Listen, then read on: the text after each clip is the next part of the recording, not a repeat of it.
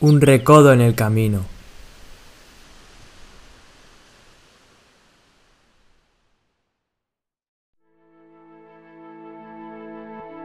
Un recodo en el camino significa pararse a reflexionar sobre los valores que rigen nuestra vida y tomar una decisión que suponga un cambio de rumbo para ella.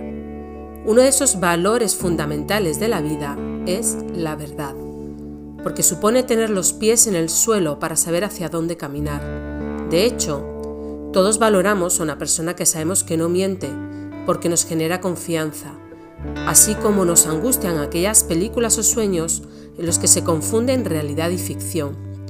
Estamos hechos para la verdad, y la verdad nos hace libres, porque nos permite actuar con pleno conocimiento de causa, nos permite elegir, y esto es lo que nos hace libres, la capacidad de elección. No la opinión personal o la apreciación, sino la verdad. Por esto es importante, porque si conocemos la verdad, no erramos. Buscando un testimonio que ilustrara este tema, me ha llamado la atención que me ha sido muy complicado encontrar testimonios. Uno encuentra eh, ejemplos de personas que han luchado por los derechos humanos o por la paz, pero es muy complicado encontrar personas que hayan pasado la historia por testimoniar la verdad. Lo más cercano son testimonios de abogados o periodistas que han denunciado un hecho oscuro y que han recibido presiones para ser silenciados. De esto han existido varias películas en el pasado, basado en hechos reales y también recientemente. Como decía, en estas películas se muestra la historia de personas que han recibido información de un hecho oscuro o investigando las consecuencias de enfermedades y muertes, como el caso de la película Aguas Oscuras, destapan una mala praxis de una gran corporación y se ven presionados y a veces amenazados para ser silenciados. Sin embargo, siguen luchando por descubrir la verdad, a pesar de las amenazas, y de poner en tela de juicio su prestigio personal. Podríamos enumerar diferentes ejemplos de pequeños David que luchan contra Goliaths pero pocos son ejemplos que se presentan como personas que han cambiado el rumbo de la historia. ¿Es que la verdad no está de moda?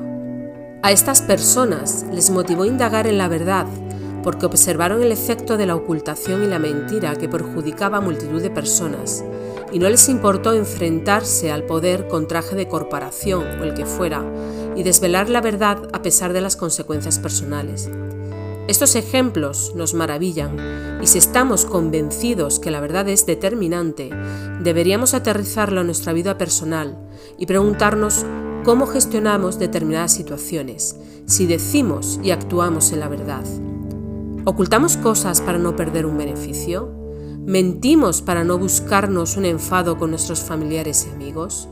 ¿Mentimos porque sabemos que lo que afirmamos no es algo comúnmente aceptado y no queremos sentirnos rechazados o juzgados?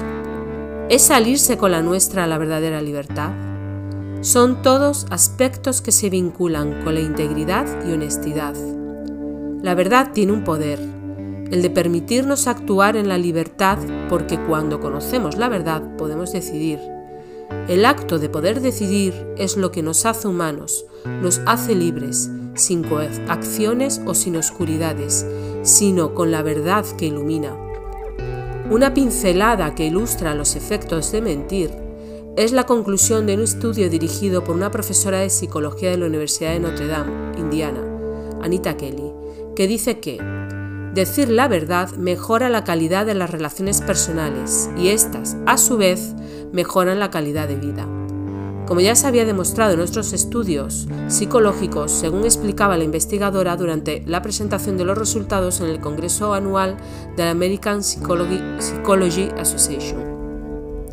Esta afirmación estaba basada en que las mentiras están relacionadas con la segregación de las hormonas causantes del estrés, el aumento de la frecuencia cardíaca y la presión arterial, y por tanto producen dolor de cabeza, problemas de garganta, estrés y tristeza, que son los efectos que se concluyen del estudio, y que aquellas personas que habían sido educadas para decir la verdad vean una mejora en su vida y en su salud.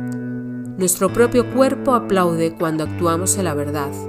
Ese es el camino, esa es la verdadera vida.